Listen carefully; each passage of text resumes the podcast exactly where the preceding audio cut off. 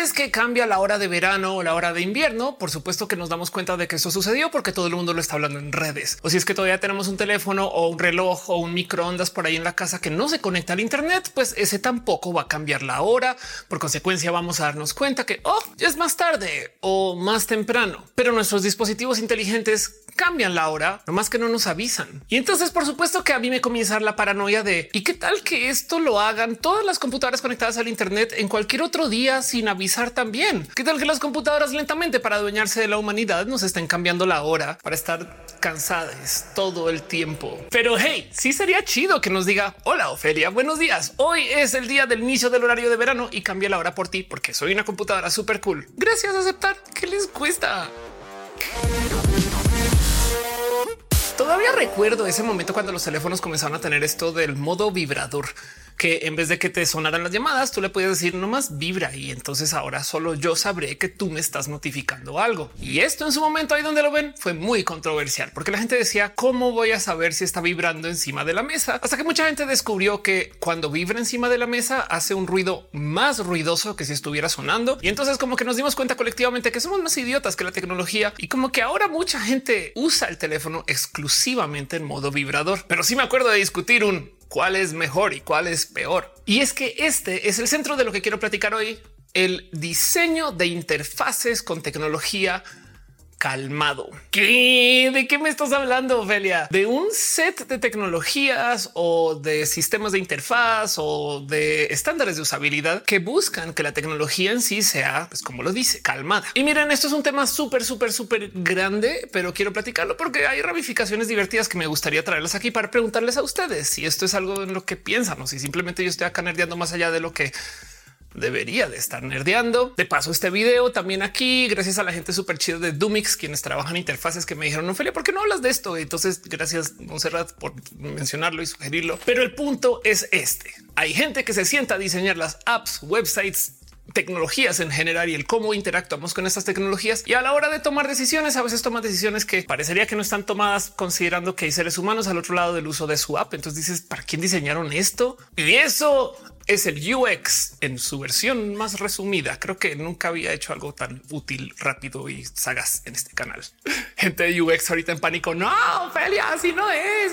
Ya sé, es toda una carrera. Hay gente que dedica su vida a trabajar el UX. El caso. El tema es que a lo largo del diseño y el desarrollo de las aplicaciones, los websites y la tecnología en general, las interfaces y el cómo interactuamos con esta tecnología se ha puesto muy en duda porque hay que entender el qué es esta tecnología, para qué sirve, quién la va a usar y sobre todo el que nos importa el cómo interactúa la gente con ella. Por ejemplo, hay electrodomésticos que se diseñan considerando que depende de quién los compran, el cómo se diseñan las interfaces para su uso. Y hay unas cosas muy misóginas en el mercado de afuera que no quiero discutir ahorita. Solamente quiero dejar ahí dicho que hay gente que diseña tecnología y no tiene madre. Pero el punto no es ese, aunque también investigan, eso es muy interesante, sino el punto es que tenemos un tema con el cómo interactuamos con la tecnología, porque muchas veces la tecnología requiere de nuestra atención y hay un paradigma del diseño que ocupamos hoy que entendemos muy bien que se llaman las famosas notificaciones. ¿Por qué nos tiene el teléfono que notificar de cosas? ¿Acaso no lo estamos mirando ni checando? Sí, pero del otro lado también hay que considerar que pues estamos haciendo otras cosas y pues estamos en otras aplicaciones y estamos dejando cosas andando en el fondo y todo eso que sucede con la computación de hoy. Y por consecuencia, entonces hay que trabajar el cómo nos va a notificar el teléfono que algo acaba de suceder.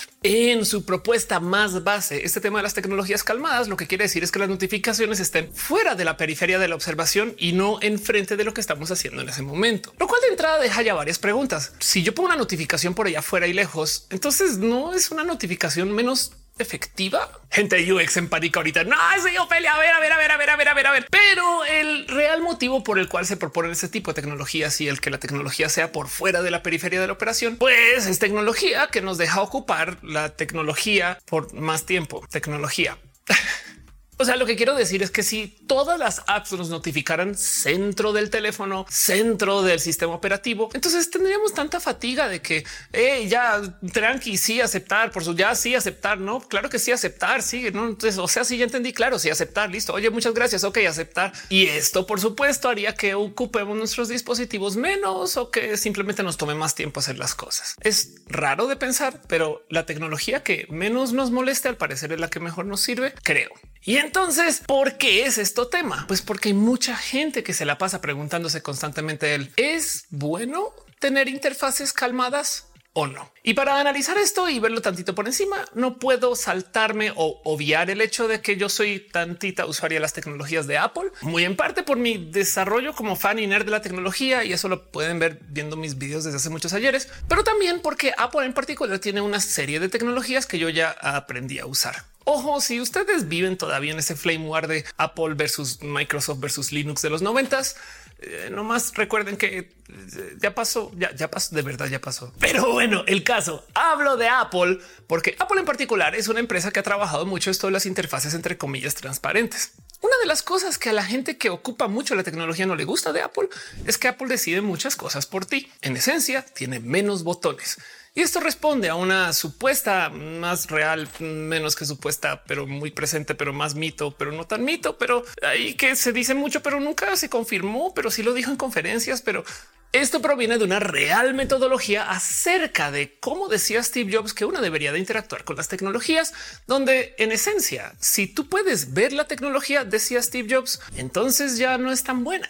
La tecnología debería de ser invisible. Y ahí donde lo ven, esto es todo un tema. Porque de entrada, Apple es de las empresas que más dinero le ha gastado al tratar de identificar el cómo los seres humanos interactuamos con las computadoras. Hay una cosa inmensa que se llama la interfaz humana, que de hecho pueden ir y consultar los lineamientos de Apple de cómo deberían de funcionar las apps, sus computadoras y demás. Y que si son los mejores, no sé, que si son los más óptimos, no sé, que si en las apps de Apple ahorita hay cagadas de interfaz y uso, yo sé, pero por ejemplo, si se asoman por las guías de usabilidad y la interfaz humana, van a encontrar que entre los primeros temas, o sea, el segundo tema listado, está este de la inclusión. Dice que si la tecnología está hecha para un grupo específico de gente, entonces en esencia habrá gente que tiene que pensarlo dos veces antes de ocuparla. Y este tipo de consideraciones pequeñas son sumamente importantes, pero hablan mucho acerca de cómo Apple se ha desgastado para tratar de analizar el cómo es que interactuamos con la tecnología, porque la tecnología es abstracta, es rara, hace cosas que nos sirven a veces y hace cosas que no sirven para nada en otras veces y tenemos que lidiar con eso. No son seres humanos y aún con los seres humanos también tenemos que mejorar nuestros sistemas de interactuar con seres humanos y por eso hay clases de cómo hablar bien o mal o cómo bailar o cómo dibujar cosas o cómo escribir bien o mal. El caso y todo lo que quería decir esto es un chortototototote para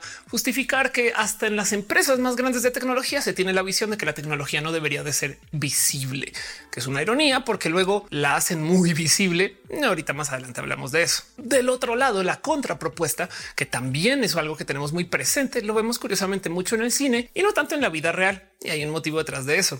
Y es que hay gente que dice que la tecnología no solo debería ser visible, debería ser hipervisible. Como por ejemplo las computadoras a las que le hablas. Hey, yo soy muy fan de la tecnología. Me gusta mucho el hecho de que existan asistentes digitales y por supuesto que veo un futuro donde como en Star Trek tú le hablas a la computadora y tienes conversaciones acerca de las cosas. Pero de verdad que dictar tu clave de acceso a una computadora con la voz eh, no es muy seguro si lo piensan.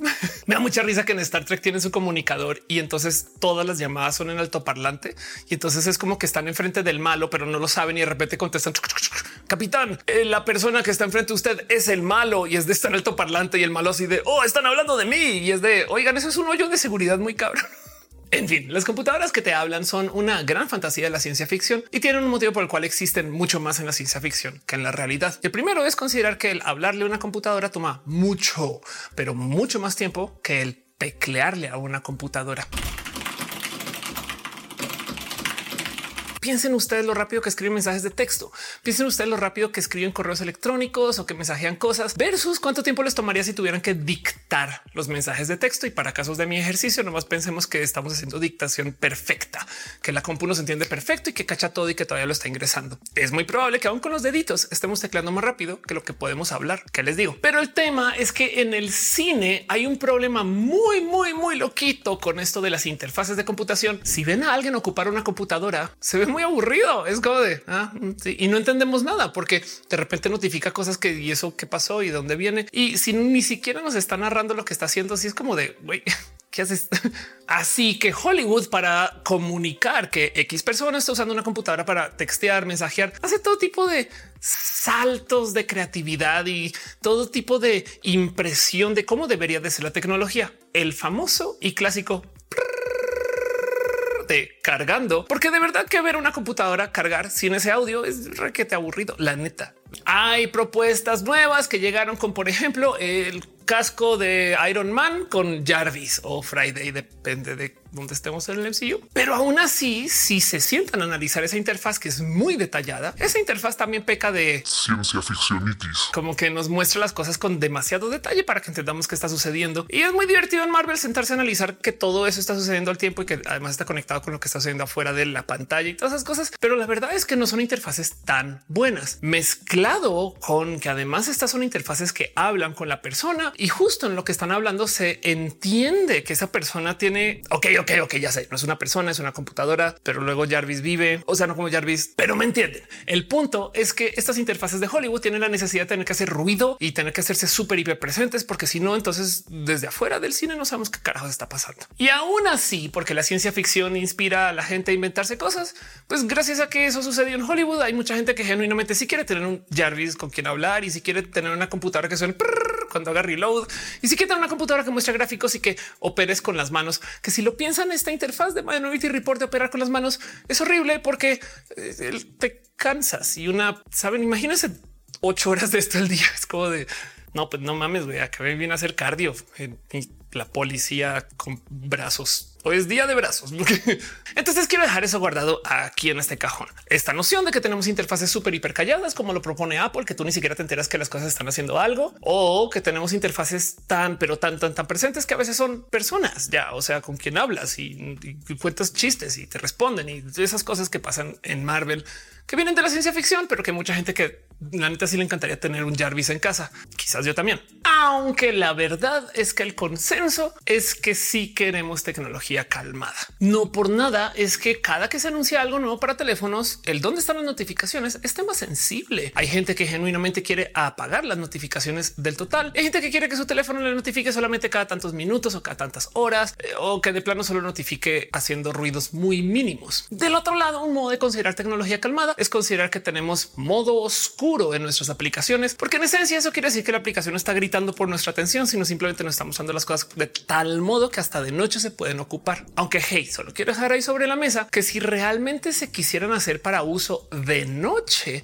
esas aplicaciones deberían de poner un filtro rojo sobre toda la aplicación, porque rojo es el color al cual el ojo menos despierta sensibilidad en la noche. No por nada, todos los equipos que se usan para, por ejemplo, salir a ver estrellas en la noche se prenden en el color rojo.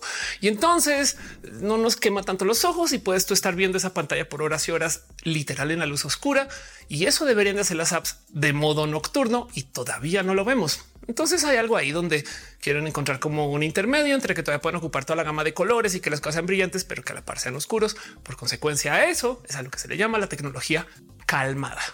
Pero ahí donde lo ven, en mi opinión, y corríjame si estoy mal, sobre todo gente que trabaja en UX, déjenmelo saber en los comentarios. Yo creo que esto de las tecnologías calmadas va a ser casi que imposible de implementar. Y lo digo porque todo lo que le habla el capitalismo de la venta de software va en contra de la tecnología calmada. Me explico. Lo primero y lo que hay que tener en cuenta es que las tecnologías, por si no se han dado cuenta, cada vez se diseñan más para gente mayor. Ya, ya sé, ya sé, ya sé. Ustedes capaz si no lo tienen tan presente, pero por si no lo han visto, en los últimos 10 años, los teléfonos, las apps tienen sistemas para crecer la tipografía, que se vea bold, que tenga más contraste y que suene más, porque resulta que en los últimos 10 años la base de usuarios de estas aplicaciones ve menos, escucha menos y necesita que su computadora entienda esto. Hey, esto es algo que Apple viene haciendo desde el iPad. Parte de lo que la gente le gusta de las iPads es que le sirven mucho a la gente mayor. No sé si se han dado cuenta de esto. Y que necesita la gente mayor de su tecnología que le diga, hey, de verdad, ya ahora sí, pícale para andar. O sea, eh, abuelo, abuelo. Pero yo les hablé acerca de los espacios capitalistas, porque esta es la menor de las criminales de los motivos por los cuales la tecnología se está volviendo cada vez más ruidosa, notoria y sonora. La segunda es una un poquito más suave y tanto más escondida, pero al parecer muy analizada. Y es que, por si no tenían presente, las aplicaciones sobre sobre todo las aplicaciones están diseñadas para generar tantita dependencia psicológica a su uso. Y es que el tema es este. Las aplicaciones ocupan de esto que se le llama el refuerzo intermitente para poder mantenernos pegados y pegadas a ellas mismas. ¿Qué es el refuerzo intermitente? Pequeño resumen para la gente que no tiene la más mínima idea. Básicamente es un pequeño proceso psicológico donde si nos dan algo constantemente cada día a la misma hora, pues entonces tú sabes que ese día, esa hora iba a estar. Pero si te dan cosas a veces a una hora, a veces a otra, a veces no te la dan, a veces más, a veces menos, entonces tú vas a estar checando constantemente que si ahí está la cosa que tú quieres que te den, lo que sea que te dé la recompensa, comida, amor, atención, yo no sé. La recompensa intermitente es un problema con nuestro proceso de tratar de predecir el futuro desde nuestro proceso cerebral interno. Y entonces, al no recibir exactamente lo mismo a cada hora o cuando se pactó, literal nos pegamos como de le vuelvo a checar. ¿eh? Y esto es lo que está detrás de la lógica del por qué mucha gente se vuelve ludópata o se pega a los casinos o se pega a las apps. Hey, se han dado cuenta que alguna vez se quedan en alguna app dándole scroll infinito como que sin motivo. La gente que diseña las apps sabe muy bien cuáles son las fotos que van a disparar mucha recompensa de dopamina y cuáles no tanto. Y juega un poco con eso para que estemos checando más o checando menos según en qué momento estamos viendo la app. O si lo quieren pensar de otro modo, el checar las notificaciones del email es algo que podríamos hacer yendo a la app de email y picándole ahí al botón de checar, pero nos da la notificación y nos deja checar para que tengamos como un refuerzo intermitente acerca de en qué momento llegan cosas. Y además de por sí, por la naturaleza del correo electrónico, llegan a destiempos de todos modos. Si nos notificará a cada hora, esto es tu resumen de la hora y de resto no puedes checar durante la hora o algo así. Capaz si no generaríamos tanta dependencia, pero el punto es que estos procesos sean a propósito o no, porque hay que considerar que la gente no es 100% malvada, nos generan dependencia a las apps y que genera dependencia sobre un sistema de recompensa intermitente que te notifique, que te haga voltear a mirar constantemente, pero no siempre al mismo tiempo o a la misma hora o en algún momento donde lo puedas predecir. Y luego la más loca de todas. En un mundo donde tenemos gente trabajando en diseño de interfaces que constantemente le propone a su equipo de desarrollo de la app o del website que por favor haga que su interfaz sea más calmada, más escondida, más sutil y más suave. Hay gente que lo primero que les va a decir a estas personas es ¿qué te pasa? La notificación es mi canal de marketing. Hey, ¿sabían ustedes que Brian Eno, el compositor del sonido de bienvenidos a Windows, le pagaron más de 35 mil dólares por esos segunditos de sonido? Es eh, el que suena cuando carga Windows y ya adiós, bye. De hecho, solo por sus notificaciones tú puedes escuchar y saber si una computadora que está por ahí en la zona es una Mac o es una PC o es una compu con Linux.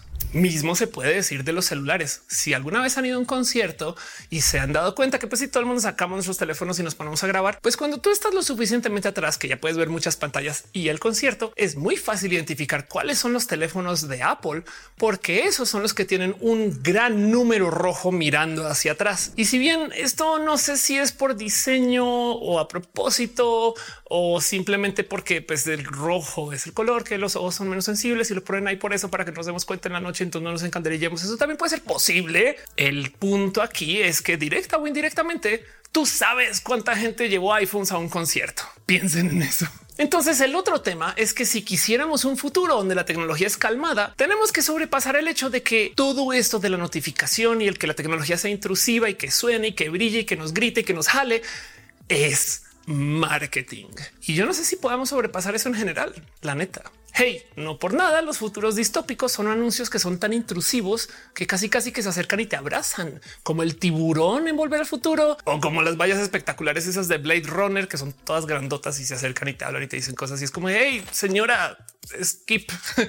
Yo pago Blade Runner Premium.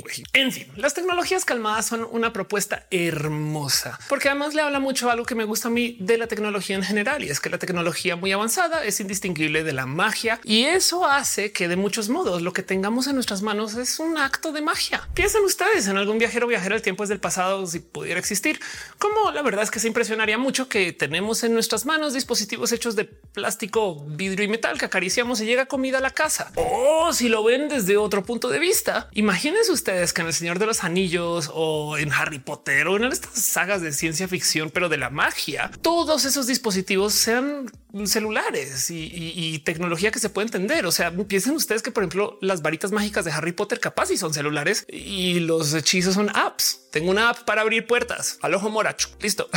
Imaginémonos un mundo donde toda la tecnología es invisible. Saben que hay gente que se está implantando chips RFID en la mano para que luego entonces con un lector RFID medianamente o poco intrusivo se pueda detectar que tú eres tú a la hora de llegar a tu casa y solo a ti te abre la puerta. Así que como en la ciencia ficción, tú llegas a tu casa y solo a ti te abre la puerta. Si no supieras qué está pasando y no pudiéramos entender la tecnología, esto se vería como un genuino acto de magia. Hey, en Thor, el mundo oscuro, se toman el tiempo de explicar que la ciencia de la Tierra es la magia de Asgard. Y entonces ahora es un poquito raro de pensar que pues, no será que el Bifrost es simplemente una tecnología muy avanzada, tan avanzada que lo ocupan como si fuera magia. Puede ser. Y esto es lo que pasa cuando la tecnología es completamente invisible, que no la podemos separar de la magia. Y yo creo que eso es hermoso. Pero del otro lado les dejo ahí otro pensar. Si la tecnología es tan invisible que no nos notifica lo que está haciendo, entonces lo hizo es todo un tema. Es buena la tecnología calmada, es mala la tecnología calmada. Queremos que nos notifique todo, queremos que nos notifique poco. Estos son dilemas genuinos para la gente que trabaja en usabilidad. Y si acaso ahí les va mi propuesta para solucionarlo, aunque de nuevo déjenme saber en los comentarios si ustedes piensan otra cosa. Yo creo que lo que mejor funciona es que la gente que está en UX encuentre modos inteligentes para que las notificaciones apliquen solo para mí. Les voy a dar un ejemplo extremo, pero pues que les digo es un ejemplo real al parecer. Hace nada, un campeón de ajedrez que no tenía ranking tan alto como contra quien se estaba enfrentando, mágicamente comenzó a dominar el juego contra esa persona. Y al parecer sucedió porque tenía el cómo leer el juego antes de que sucediera. Una computadora, una persona le estaba dando pistas de por dónde ir, a dónde jugar y qué estadísticas podrían funcionar mejor para las jugadas que tenía enfrente. Y lo interesante de esta historia, por si no la conocen ya, es que esta persona estaba recibiendo notificaciones acerca de las jugadas usando bolas anales. ¿Qué? ¿Qué dijiste, Ofelia? Pero esta tecnología que viene del hermoso mundo de la teledildónica, esta persona la estaba ocupando para poder chismear acerca del ajedrez. Porque además, si lo piensan, algo que vibre ahí atrás y allá adentro, es posible que no se escuche vibrar, lo cual lo hace la trampa perfecta para poder entrar información de cualquier cosa que venga de una computadora del Internet a un juego de ajedrez con un campeón de ajedrez a nivel mundial. O sea, este güey es genio de primera en caso de que la historia sea 100% real, porque debido a la naturaleza de lo que viene y de lo que va y a la audiencia que se le está reportando esta noticia, no se confiesa mucho de exactamente qué fue lo que encontraron tenía este güey por allá atrás para recibir su información. Pero chismas de lado y teniendo una mente titánicamente abierta, si lo piensan, esto es un gran modo de tener notificaciones que sean solo para ti. Digo, no es que lo esté proponiendo para todos los celulares, pero me entienden, es de lo que estoy hablando. y si lo piensan, creo que eso es la naturaleza de la intención de la diferencia en que el teléfono vibre o que suene así a los cuatro vientos de que está entrando una llamada. Si las notificaciones son solo para mí y no para nadie más, entonces yo creo que hasta me interesaría que me muestren más. Hey, Iron Man tiene millones de notificaciones solo para él. De hecho, los Avengers en general, si lo piensan, siempre tiene su radiecito con el cual se están hablando y se están chismeando internamente cosas de tal modo que nadie más puede entender qué está pasando. Y creo que ahí está el tema de que si la tecnología tiene que ser calmada o no. Y en mi opinión es que más bien las notificaciones tienen que ser dirigidas a mí exclusivamente y sobre eso yo poder controlar el que sí quiero escuchar y que no quiero escuchar. No necesariamente que sean calmadas, sino de que sean intrusivas cuando yo quiero que sean intrusivas y para mí. Pero eso es mi pensar.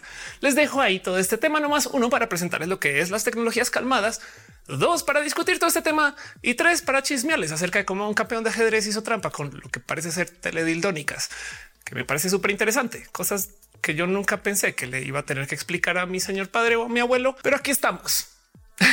en fin. ¿Qué opinan ustedes de este tema? Se los dejo ahí para análisis, discusión o plática y cualquier cosa lo saben en los comentarios. Les quiero un chingo. Gracias por escucharme nerdear de este tema. Y si ustedes saben más de esto, que es muy probable porque yo no trabajo en UX, déjenmelo saber aquí abajo en los comentarios.